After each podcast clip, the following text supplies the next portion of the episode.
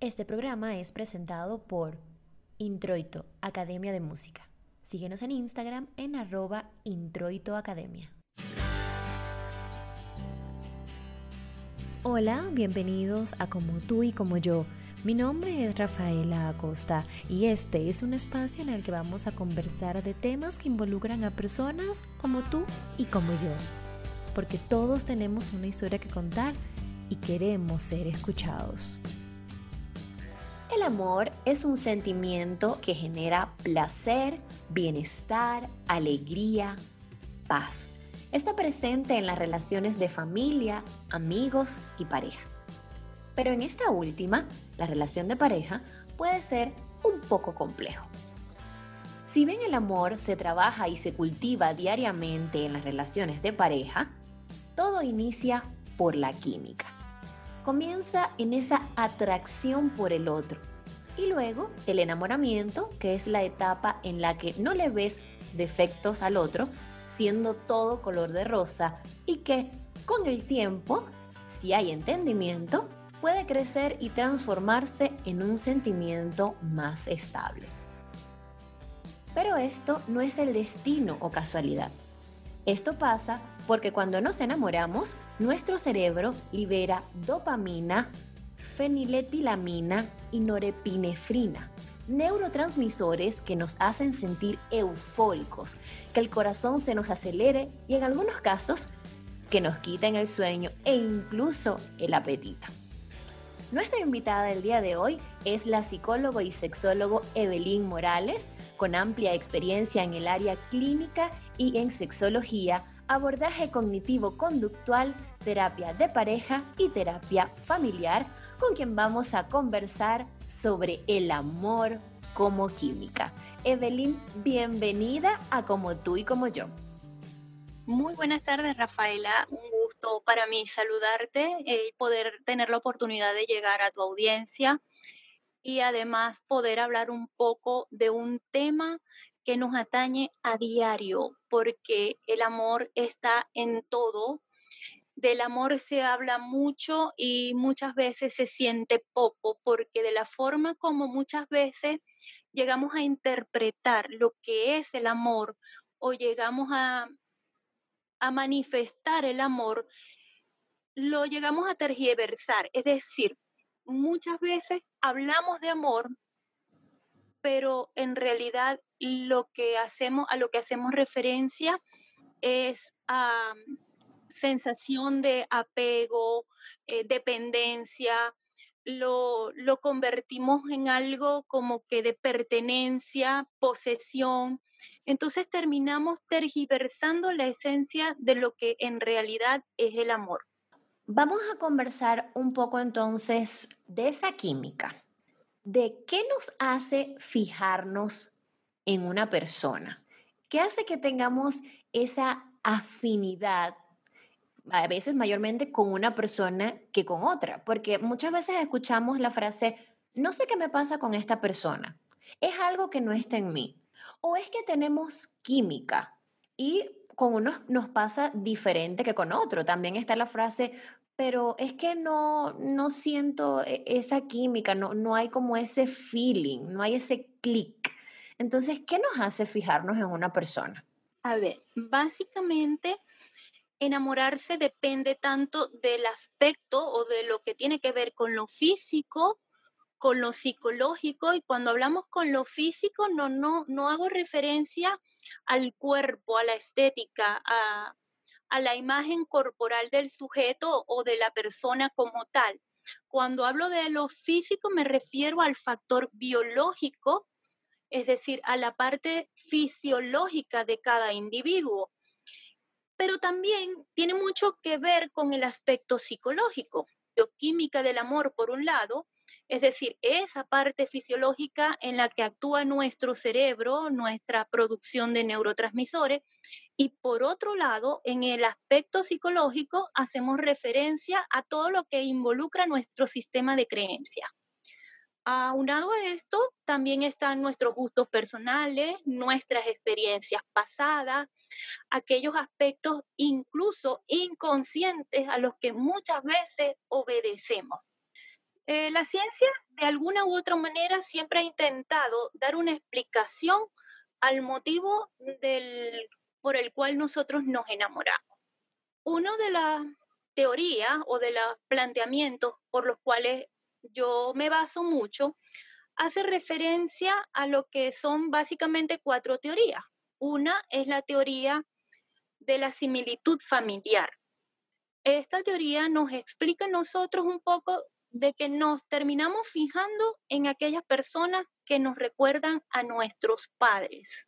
De allí hacemos a un lado un poquito, un pequeño paréntesis para hacer una pequeña acotación.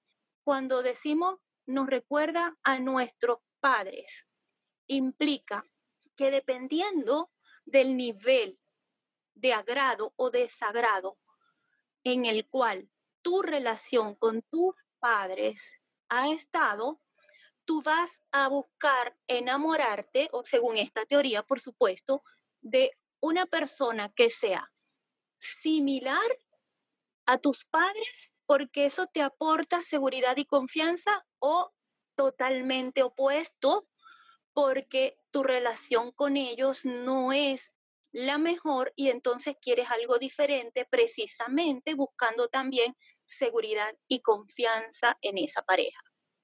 También tenemos la teoría de la admiración.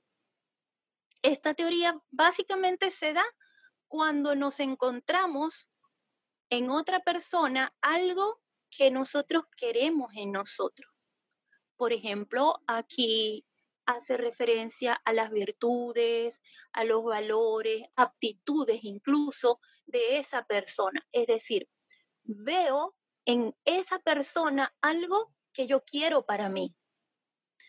Y a través de la admiración es que yo coloco mi interés en esa persona.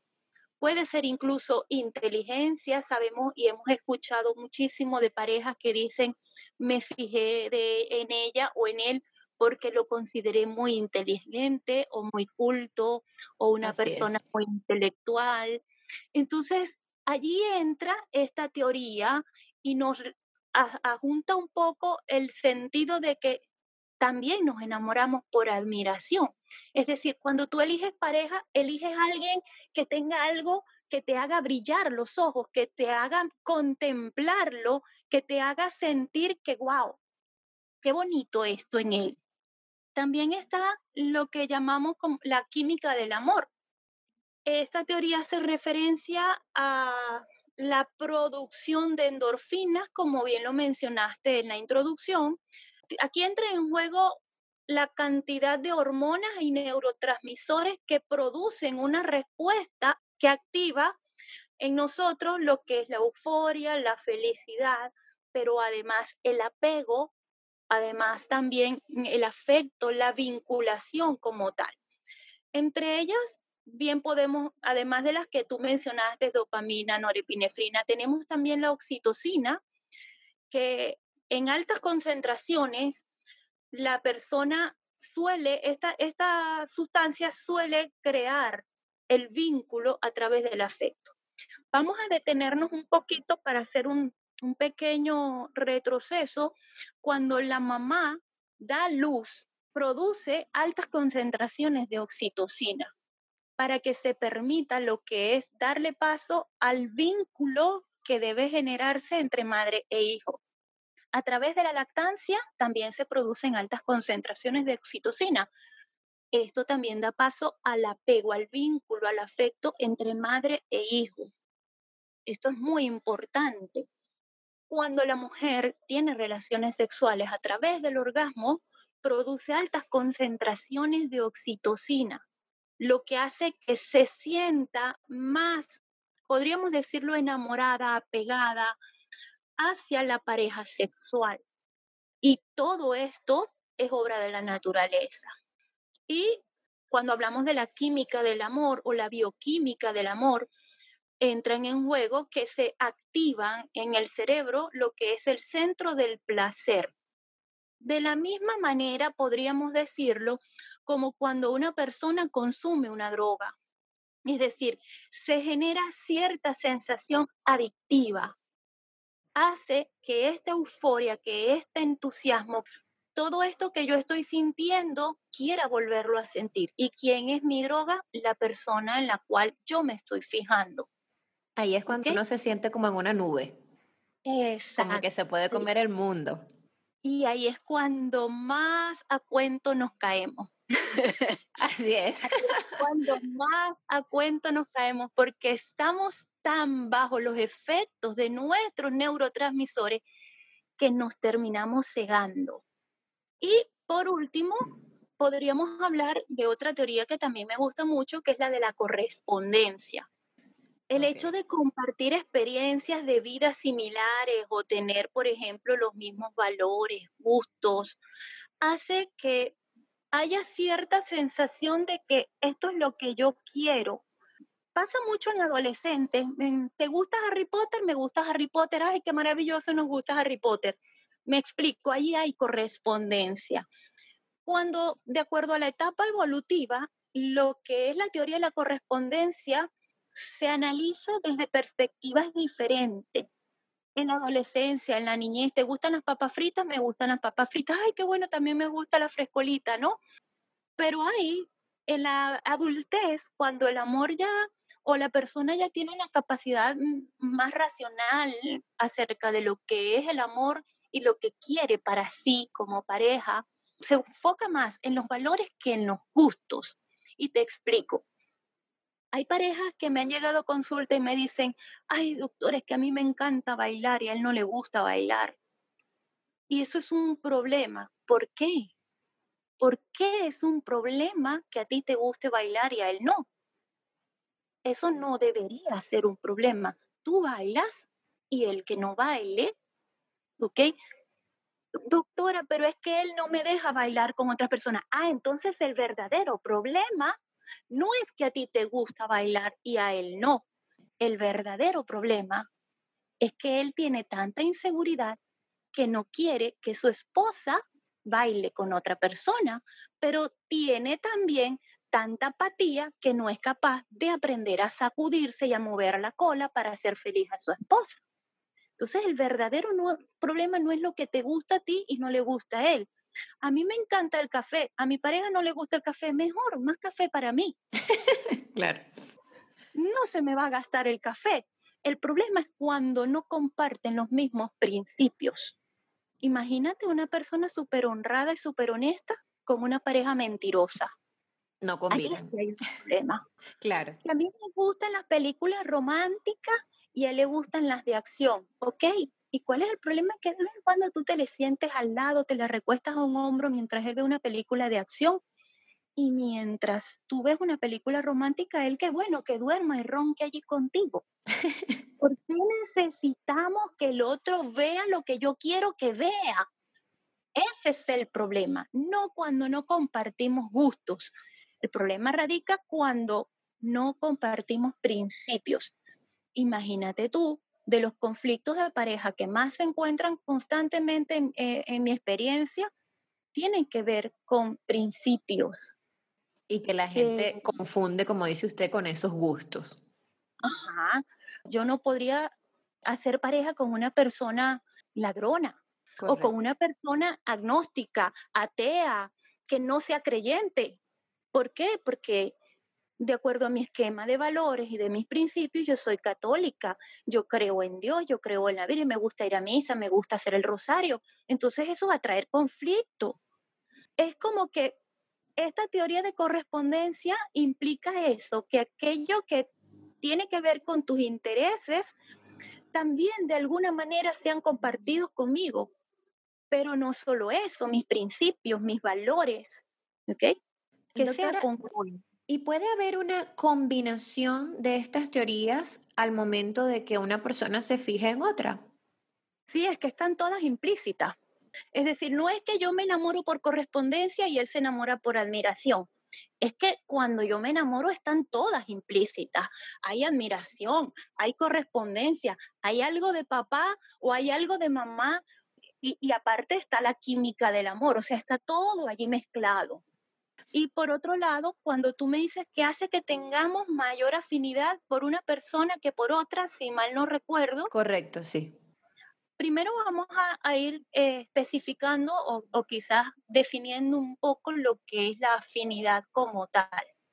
Entendemos por afinidad aquella sensación de proximidad, de semejanza que sentimos hacia un individuo.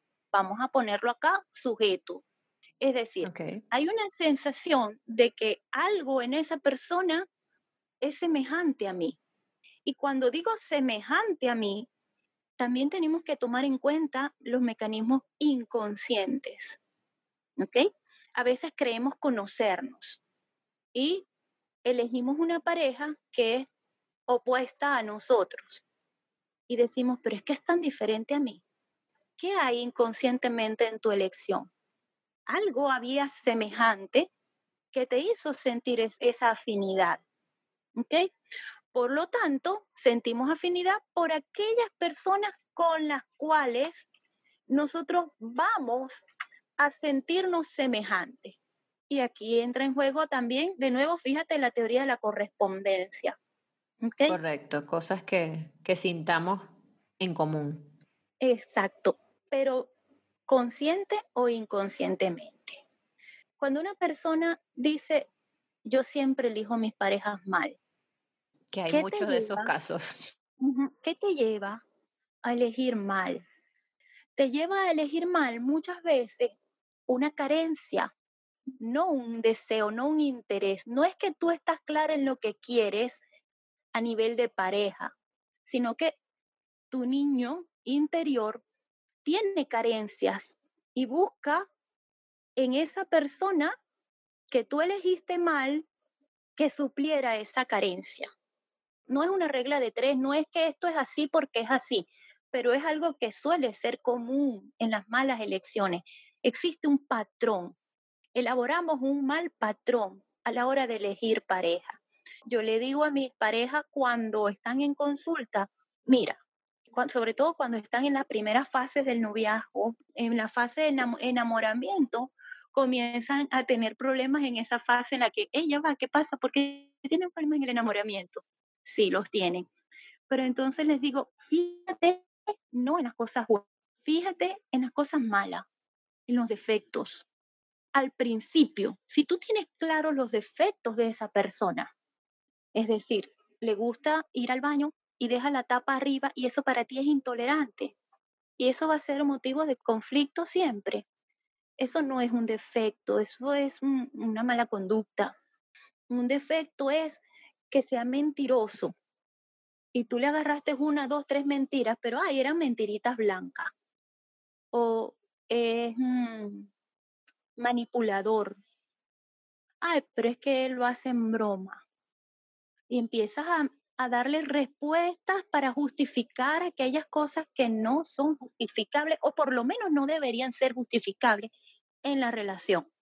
Entonces, ¿qué pasa? pasa que te quedas con lo bueno y cuando pasa el efecto de enamoramiento, cuando te bajas de la nube, encuentras la realidad. Ya pasó casi un año o un año y ahora tú no puedes con eso. Por eso es muy importante para a mi, a mi juicio mirar primero los defectos. Si tú vas a poder con eso, sigue para adelante, pues. Pero si tú no vas a poder con eso, no pierdas tu tiempo. Doctora, ¿y si es posible en esa etapa de la euforia, donde uno ve todo color de rosa, como que frenarse y poder reflexionar hacia esos defectos de la otra persona? Porque en ese momento estamos así como dice usted, como ciegos. Sí, no, sí, sí, a ver, tiene que ver con el nivel de madurez, tiene que ver con que una persona con autoestima sana, para empezar por allí una persona que sabe lo que quiere. Generalmente, en las dos, tres primeras salidas se da cuenta si el zapato le calza. ¿Sabes qué es triste? Que tú vas a una fiesta y necesitas unos zapatos, pero tú ya eres talla 38 y te enamoras de unos zapatos talla 37. Imposible, ese pie no Los compraste los compraste porque esos son los que tú quieres y como vas para una fiesta, es decir, carencia, estamos hablando de una necesidad, de una carencia, de un capricho, vas y te los compras y te los pones. Vas a pasar sufriendo toda la fiesta. Exactamente hacemos lo mismo cuando buscamos pareja. Queremos una talla 38, pero cuando nos llega una 37 sabemos que es 37, es decir, sabemos que no nos calza, pero porque hay mucho vacío, porque hay temor a estar solo, porque no sé estar sola, me engancho allí. Entonces, sí es posible saber lo que quieres y saber si te enganchas o no. Ahora, cuando más hace un ratico me preguntaba si, si tenemos química. Correcto. Sí, podemos, yo te puedo decir, nuestro cerebro produce dopamina, como tú bien lo mencionaste, un neurotransmisor relacionado con el placer. Esto nos hace sentir euforia. Además, producimos serotonina. Esta es la sustancia de la felicidad. También se produce oxitocina. Como te venía diciendo, se encarga de establecer el vínculo. La norepinefrina, que es la que nos hace que esa inyección de adrenalina y que por esta razón nos ponemos rojitos, sentimos mariposas en el estómago, el corazón nos late más a prisa. Si tú, cuando uno llega a eso, cuando llegas a esa etapa, que es lo que llamamos es química, o sea, estoy sintiendo esta química tan fuerte por esta persona. Eso pasa. Todo esto pasa. Y te queda la realidad. Esa persona que un día sientes que te levantas y amas y contemplas y al otro día te provoca como que meterlo en una maleta, montarlo en un avión a China y luego sientes como que allá va, pero tan bonito, pero esto. Entonces sí, hay una química, pero la química no es para toda la vida, es un periodo. Y si antes de nosotros llegar a eso, a todas estas manifestaciones fisiológicas, podemos racionalizar un poco y decir, no, e, este zapato es 38, es 37, yo de verdad es muy bonito, es muy lindo, está muy buen precio, pero sabes qué, yo no voy a sufrir toda la fiesta con este número yo mejor me busco algo que de repente no me guste tanto, o de repente es un poquito más caro, o de repente es de otro color, pero yo quiero disfrutar mi fiesta. Sí se explica la analogía, ¿no? Sí, doctora, y esto nos lleva a lo siguiente. ¿Cuáles son esas etapas o procesos que vivimos los seres humanos desde que nos gusta a alguien hasta que tenemos una relación formal con esa persona, ya más a nivel psicológico, porque está lo que algunos llaman, y lo que venimos comentando, ese gas del enamoramiento, de cuando todo es perfecto, que no es lo mismo que el amor. Sí, a ver, existen muchísimas teorías que lo explican. Voy a detenerme un poquito hablando un poco de lo que plantea John Gottman. Él describe tres etapas en su libro Príncipe Amoris la etapa de la limerencia, el amor romántico y el amor maduro. La limerencia como tal hace referencia a la fase de enamoramiento. Aquí es donde surgen las ilusiones. Lo conocí hace un mes, pero es tan lindo que me vi con vestido de, de novia en el altar. ¿No? Nace el deseo, da paso esto a la lujuria, y fisiológicamente es cuando comienzan a producirse todos estos síntomas de los que estábamos hablando, el sonrojamiento, la palpitación, me tiemblan las manos, me tiemblan las piernas. Se produce también pensamientos obsesivos. Estoy todo el tiempo pensando en esa persona, pensamientos intrusivos, o sea, estoy ocupada, estoy en el trabajo y se me aparece un pensamiento, me acordé y le escribí y le envié y entonces no me responde y dónde está y, esa sensación, ese deseo de querer estar todo el tiempo con esa persona como si fuésemos siameses, como, como si esa persona fuese un pedazo de nuestro apéndice. Perdemos el apetito, pero suele presentarse también personas que de repente no, no, no me da hambre, pero es porque estoy siendo sobrealimentado por esta carga de neurotransmisores. Acuérdate que serotonina, mm, si me siento eh, feliz, eh, euforia, todos estos neurotransmisores bloquean la respuesta, así como activan eh, euforia y energía y entusiasmo y, locura, por llamarlo de alguna manera jocosa, pero también bloquea un poco la respuesta de esa necesidad de comer porque es que estoy saciada. Se estimularon los centros de placer. ¿Ves? No necesito comer, no necesito dormir porque es que esa persona está saciando pensar en esa persona, la presencia o la sola ilusión de vernos, me va a saciar. ¿Ves? Entonces, toda en esta fase podríamos considerarla como la fase adictiva. Yo la llamo la fase adictiva, dada la carga de los neurotransmisores y hormonas que segregamos. Y esta fase, la buena noticia es que dura aproximadamente entre ocho meses, un año, lo cual es buenísimo porque es desgastante. Fisiológicamente es desgastante. Y esto suele confundir a las parejas cuando ya tienen, por ejemplo, un año. Y es que ya yo no siento lo mismo que sentía antes. Claro, el, amor o es, estás evolucionando a otra etapa.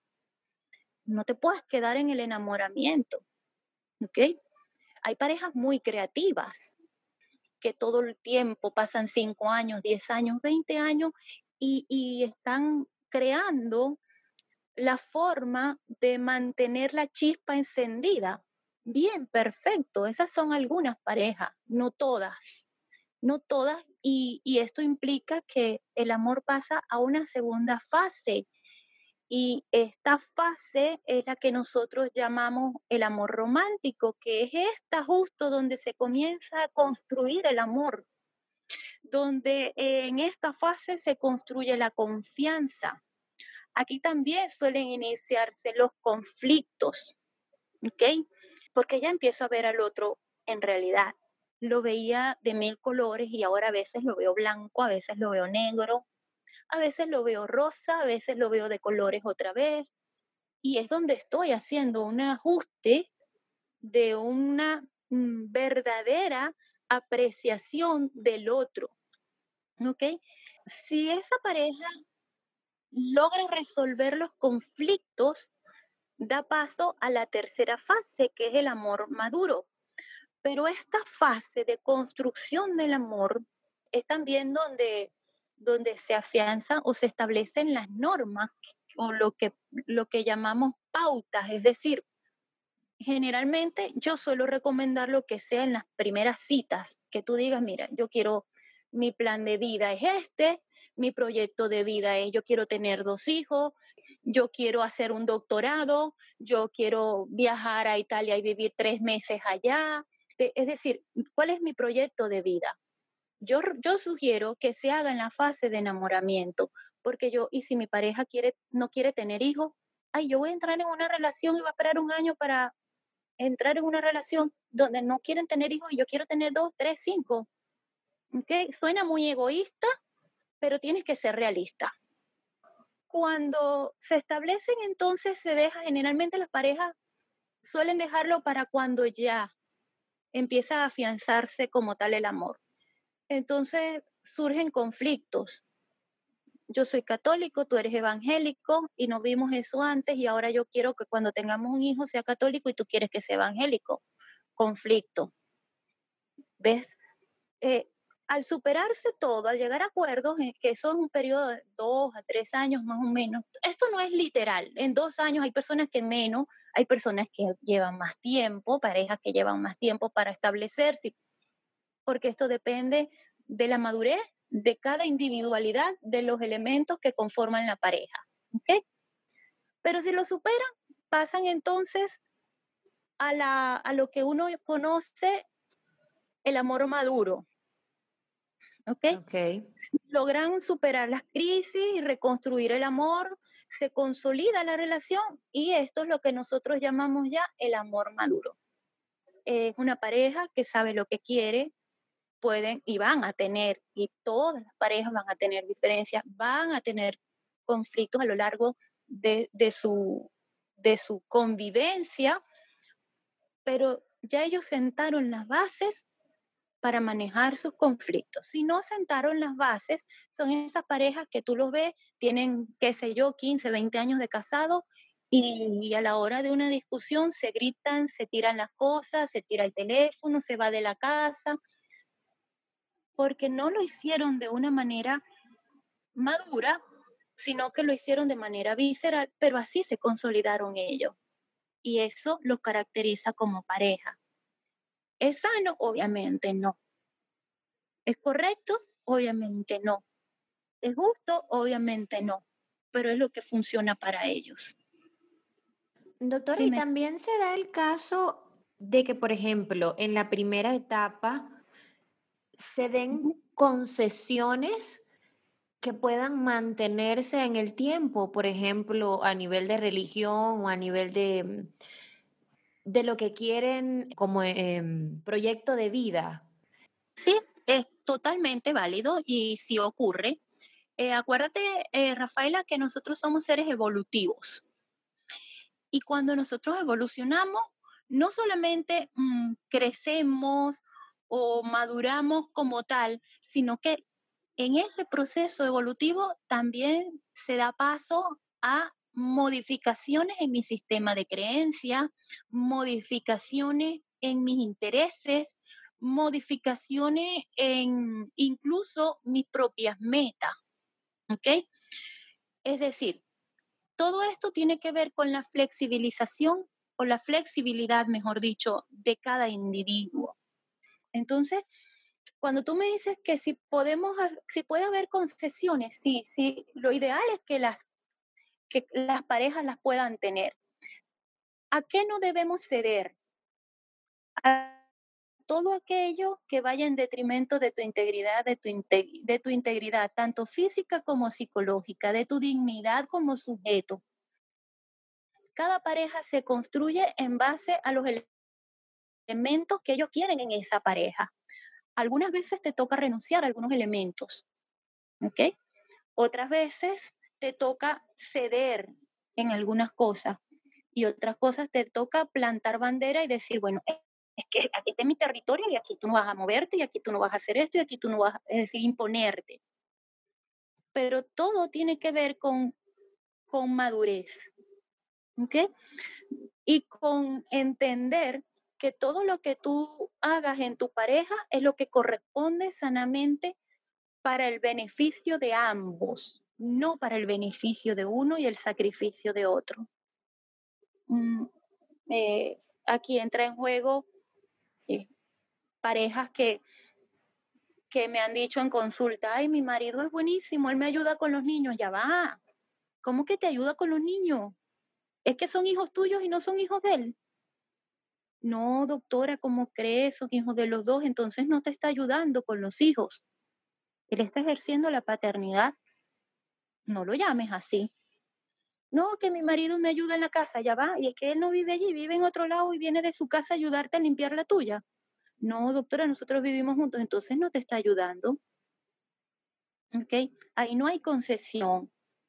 Ahí no hay, este, ahí no entra, e, eso no se negocia. Es decir, ¿qué es lo que se negocia? Aquello que te beneficia a ti y de repente no me perjudica a mí, pero no aquello que te beneficia a ti me sacrifica o anula a mí. Doctora, también veníamos conversando de que esa, en esa etapa de, euforia uno puede como que llegar a, esa reflexión y ver si la persona le conviene o no le conviene. Quiere decir que podemos evitar enamorarnos? Sí, dado que el enamoramiento involucra el factor psicológico, también involucra obviamente lo fisiológico, y que por lo que tiene que ver por lo psicológico, entendemos nuestro sistema de creencias, nuestros gustos, nuestros intereses, nuestras carencias, nuestros deseos conscientes e incluso nuestros deseos inconscientes. Cuando hablamos de lo fisiológico, lo que ya hemos mencionado implica además de la sintomatología de la que hablamos, más esa descarga de neurotransmisores partiendo de allí y tomando en cuenta los efectos que produce la sola presencia de esa persona en nuestro cerebro, nosotros podemos decidir si queremos continuar y dar un paso más o si nos alejamos. O sea, que es falso esa frase de en el corazón no se manda. Si tú dejas actuar, o sea, si tú no, no prendes la alarma del, del análisis primero, sino que te dejas arrastrar por la emoción. Cuando estás metido allí, ya te metiste, ya te, como diríamos, ya te fregaste. Ahí ya no puedes mandar, ahí te toca estrellarte si te vas a estrellar o bueno, afrontar lo que venga. Pero en las primeras de cambio, cuando tú empiezas a ver que esto no, que esto sí, es decir, antes de que se active la producción de vasopresina y oxitocina, lo cual lo que, lo que nos produce el apego y, y, hace que nos enganchemos, es decir, se produce la adicción, según lo que plantea Helen Fisher, antes de que se produzca todo este torrente hormonal, sí.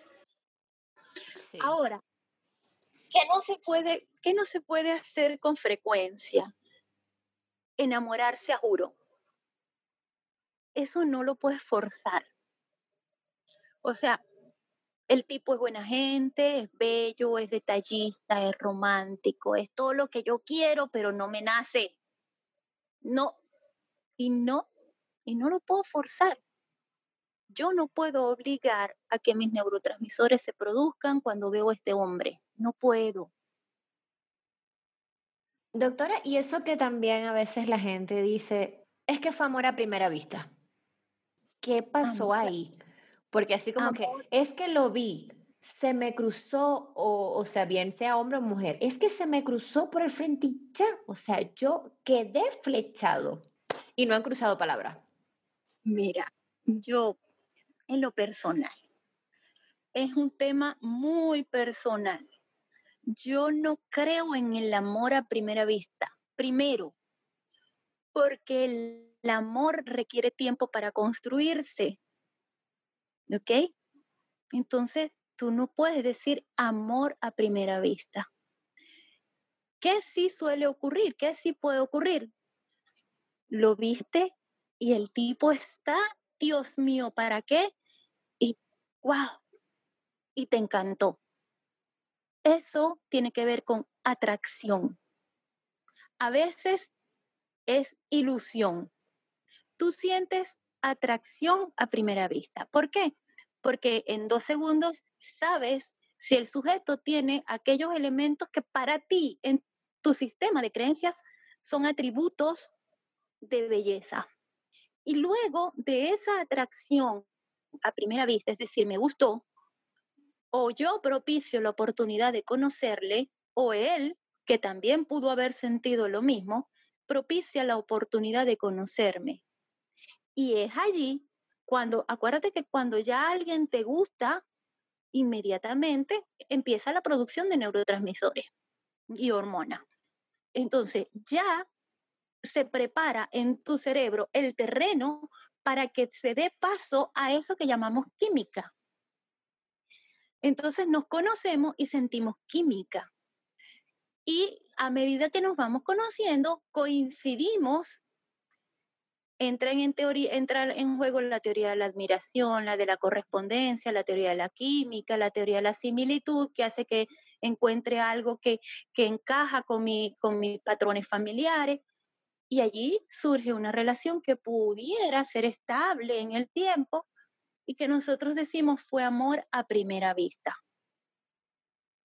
Es, a eso es a lo que solemos llamar amor a primera vista, pero en realidad no es amor como tal. El amor como tal es un sentimiento. Y si algo tienen los sentimientos, es que se diferencian de las emociones porque el sentimiento se construye a través del tiempo. Y las emociones aparecen de manera súbita, es decir, de manera repentina, con intensidades variables y desaparecen también de manera súbita. Doctora, ¿y qué pasa en los casos? Porque, bueno, eh, hay, hay de todo en este mundo. Como comentábamos, de personas que están con otra, que saben que no les conviene más allá de lo que puedan decir los demás. O personas que sabes que, que te hizo daño y tú quieres olvidarla, pero no puedes. Es decir, cuando quieres olvidar a una persona y no puedes. A pesar de que sabes que no te conviene, que ese zapato no te calza, como, como veníamos conversando en esa analogía, pero sigue allí, sigue como que eh, en tu mente. Sí, acuérdate que cuando hablamos de la bioquímica, mencioné hace un ratico lo que tiene que ver con la, mm, los pensamientos obsesivos. ¿Ok? Muchas veces no es que no podemos olvidar a la persona como tal. Lo que generalmente, en la mayoría de los casos, no podemos olvidar es algunas cosas que yo sentía al lado de esta persona. Busco sentirlo en otras personas y no lo siento. Y eso tiene que ver con construcciones que nosotros hacemos acerca del amor. ¿Qué es lo que no puedes olvidar? A la persona como tal o como la persona te hizo sentir.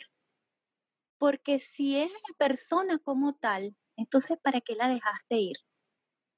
Uno no olvida, uno simplemente aprende a continuar con los recuerdos que tiene, los buenos y los malos, pero sin que te duelan. La persona que se engancha, se engancha, o se queda en lo bueno o se queda en lo malo no supera, por eso es que no olvida. Por eso es que se dice no olvidó. Lo que hacemos referencia es que no superó. Doctora, y muchas veces también se da el caso de esta frase famosa de una canción que dice, la costumbre es más fuerte que el amor. O sea, parejas que prefieren, a pesar de los conflictos, como dice usted, que saben que tienen, pero están como en ese proceso y no, no llegan a identificar el, oye, o sea, esto no, no está funcionando. Sí, sí pasa. Y volvemos a ponerle un atributo que no le corresponde, pero que lo describe perfectamente. La costumbre es más fuerte que el amor. Creo que más que la costumbre, porque cuando una pareja no funciona, no funciona. Y se acostumbran a vivir disfuncionalmente, lo cual implica que se acostumbran a vivir en el conflicto, lo cual como un efecto implica que no es sano y que ninguno de los dos está en una relación sana ni en una vida sana y que ninguno de los dos lo merece. ¿Y por qué digo que no lo merecen? Porque puede ser la peor persona del mundo, pero a lo mejor no mereces a la pareja que tienes que te atiende bien. Por eso no lo mereces. O puedes ser la mejor persona del mundo, pero no mereces el patán o la, o la, o la tóxica que tienes al lado. Entonces, sea como sea, nadie merece una mala relación. Pero más que la costumbre, allí entra en juego es el miedo. ¿El miedo a qué? El miedo a seguir adelante sin lo conocido prefiero quedarme en lo desconocido que me hace daño que salir a lo desconocido que me puede hacer bien. La incertidumbre, no sabemos manejar la incertidumbre. A veces también pasa que no queremos hacernos cargo de nosotros mismos. Doctora, ¿y a cualquier edad las personas sufren por amor? Esto es distinto en las diferentes etapas de la vida. ¿Cómo se vive el amor de acuerdo a la edad? El amor vamos a tomarlo en cuenta, vamos a tomar en cuenta los componentes hormonales que entran en juego. No es lo mismo el desasosiego del amor en la adolescencia, donde de por sí las hormonas ya están revueltas y el amor es esa cuestión que vivimos como si fueran los fuegos artificiales de Beijing. Nos explota todo. Y se vive intensamente, ciegamente, impulsivamente en, las en los primeros años. ¿okay? A medida que la persona va madurando y también a medida que la persona va estrellándose, porque cabe destacar que cada estrellada debería como mínimo dejar un aprendizaje en mi forma de construir el amor, porque el amor es algo que voy construyendo. A medida que la persona va madurando, sus expectativas del amor y de la pareja suelen ser más, más sutiles o más relajadas. Ya no, la, joven adolescente necesita que me digas buenos días, buenas tardes, buenas noches, buen provecho, ¿cómo está?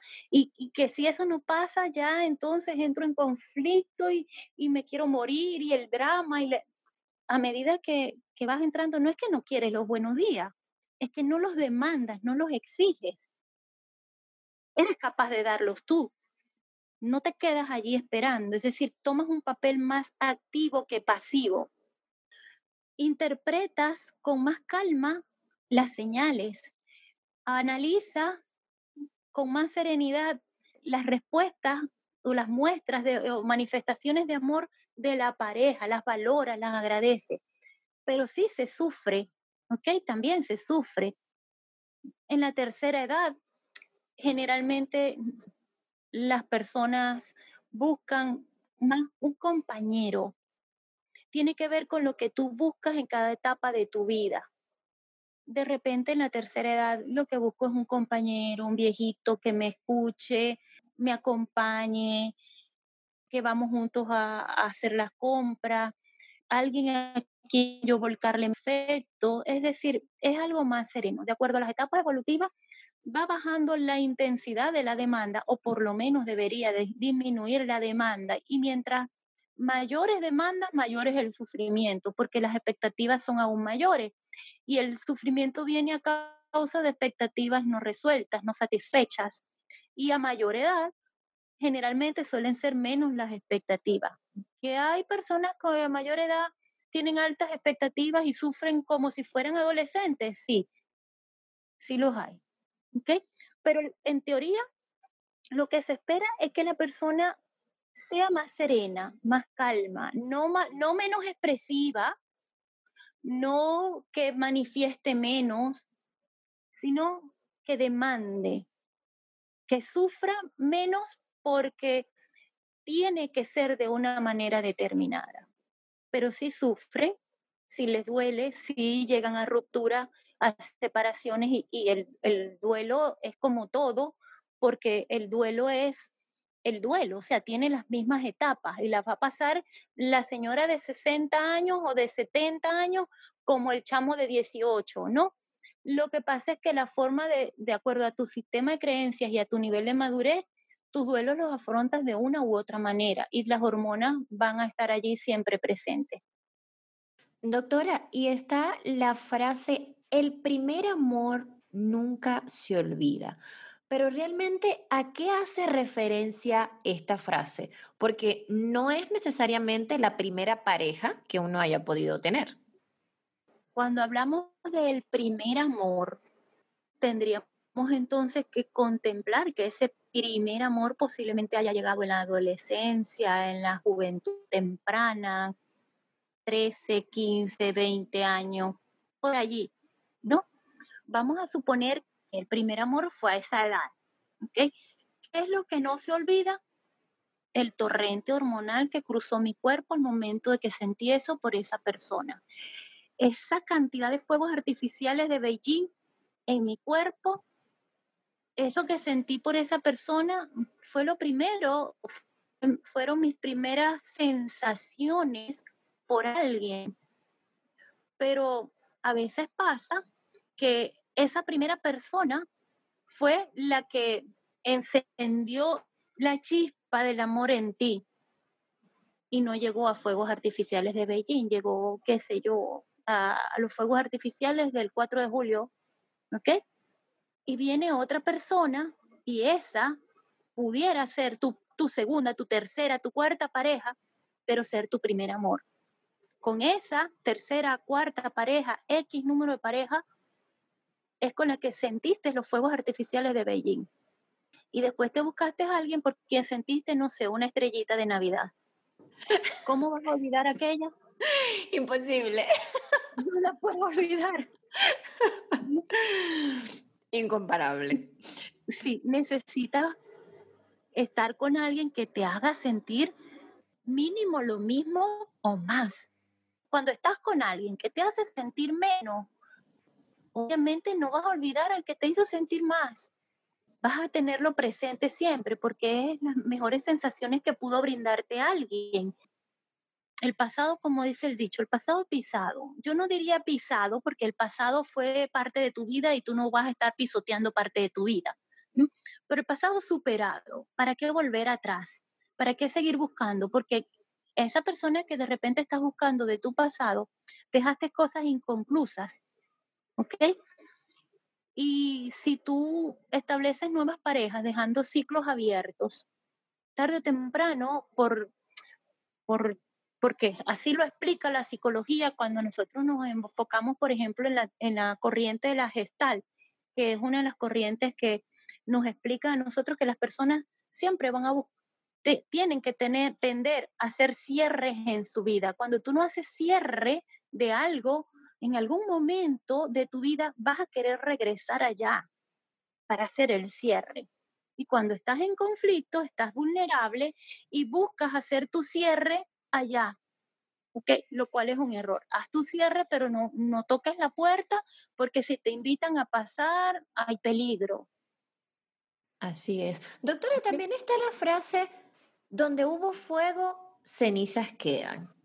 Y, son muchas las parejas que han terminado la relación, han tenido otras relaciones, pero años después se encuentran nuevamente y están juntos de nuevo. ¿Por qué pasa esto? Yo podría darte varios factores que pueden influir allí. Uno, lo acabamos de hablar, no cerraron algo dejaron algo abierto. Y si tú dejas la puerta de la casa abierta, se te mete el ladrón. Punto. Eso por un lado. Por otro lado, pudiera ser que quedó algo abierto y regresaste, pero ahora con otra maleta, con otras demandas, maduraste algo. Y el otro también maduró. Tuvieron oportunidades de crecer por separado y al darse cada uno la oportunidad de crecer en lo individual, por separado, de modificar sus demandas y sus necesidades, volvieron donde en un momento estuvieron felices y lo que los separó fueron aquellas cosas que ya superaron en lo individual. Es decir, ya esos conflictos no los debería volver a traer y la pareja puede resultar. Para finalizar, algunas recomendaciones a la hora de fijarnos en una persona que aspiramos sea nuestra pareja. Que comparta tus principios, que sea o que corresponda a tu modo de goce, como diríamos en, el en psicoanálisis. Es decir, no te fijes en lo que te falta a ti, porque entonces vas a ponerle el peso a esa persona para que te lo dé. Fíjate en lo que te impulsa esa persona, a lo que te impulsa, a lo que te inspira y también a lo que tú la inspiras, a lo que tú la impulsas. Porque si te fijas en lo que te falta y le pones a esa persona el peso de llenar tus vacíos, entonces empezaste con el pie izquierdo. Evelyn, gracias por aclarar el panorama de la atracción y del amor, que en cada persona es diferente, pero que tiene un fin común. Ser feliz al lado del otro. Fuera de lugar. Evelyn, llegó el momento de nuestra sección Fuera de lugar. En ella, nuestros invitados han dejado algunas preguntas. Por favor, escoge un número del 1 al 10 para escoger la tuya. El 7. Mi nombre es María de los Ángeles González. Mi pregunta es, ¿qué opinas de la frase querer es poder? La pregunta es, querer es poder. ¿Qué opino de la frase querer es poder? Y es una pregunta buenísima que me encanta porque vivimos en una época de positivismo falso que obedece a, la, a una cultura mágico-religiosa que nos pretende desconectar conectar de las emociones, de algunas emociones, para conectarnos a juro, a fuerza, con otras emociones que se supone son las que necesitamos. Y te explico esto mejor. Una persona que está triste por X circunstancia, tenga o no tenga motivos, tomemos en cuenta que la tristeza es una, es, una emoción. Yo tengo derecho a estar triste. Pero aparece un dueño de la verdad absoluta de esto de positivismo falso y me dice, no, no, te, no estés triste, no tienes por qué estar triste, mírate, estás hermosa, estás perfecta, eres productiva, próspera, este, tienes un hogar, tienes, sé feliz, no puedes estar triste. Ay, es que yo no puedo, me siento muy triste, estoy desmotivada, es la respuesta de la persona triste. No, ¿cómo que tú vas a decir que no puedes? Querer es poder, claro que puedes. Dite a ti misma, yo soy próspera, yo soy productiva, soy hermosa, soy feliz. Claro, cuando tú te lo dices, tú lo vas a hacer. ¿Qué clase de estafa es esa? Me pregunto yo. ¿Cómo la gente puede obedecer a este tipo de estafa? ¿Ok? ¿Por qué impedirme conectar con una emoción tan genuina como la tristeza? ¿Por qué demandarme que al mal tiempo buena cara? No, la cara que corresponde, la que es congruente con lo que estoy sintiendo. Si estoy triste, pongo cara triste, estoy triste. No es que me hago la víctima, el mártir, no, ya eso es dramatizar la emoción. Pero si estoy triste, estoy triste, punto. No hay nada malo en ello. Es una de las emociones básicas. ¿Ok? Entonces no puedo venir a decir querer es poder. Por Dios, respetemos el sentir humano. Valoremos que las personas tienen la capacidad de sentir y no lo forcemos a que querer es poder. Sí, muchas veces querer es poder, pero cuando se trata de metas, de proyectos, el contexto aplica para algunas cosas que están más relacionadas con algunos proyectos y metas, pero en términos generales no es aplicado a toda mi filosofía de vida, a mis sentimientos, a mis emociones, a mi incluso a otros planos, pues. Entonces no podemos quedarnos allí con que es blanco o es negro. Querer es poder, es una demanda absolutamente distorsionada, que eh, muchas veces en lugar de generarme bienestar, felicidad, eh, placer, me genera frustración, displacer, cuando me enfrento a una realidad de que no, por mucho que quiero, no puedo. Evelyn, gracias por acompañarnos en este episodio de Como tú y como yo. Pueden seguir a Evelyn en Instagram a través de la cuenta arroba Eve Morales C. Muchas gracias a ti, Rafaela, primero por la invitación. Gracias por la confianza. Un abrazo grande para ti, para todos los escuchas y muchísimos éxitos también en tu, en tu camino profesional. Recuerden que pueden seguirnos en nuestra cuenta de Instagram arroba como tú y como yo pod y en nuestro canal de YouTube donde podrán disfrutar de todos nuestros episodios. Gracias por escucharnos. Será hasta la próxima.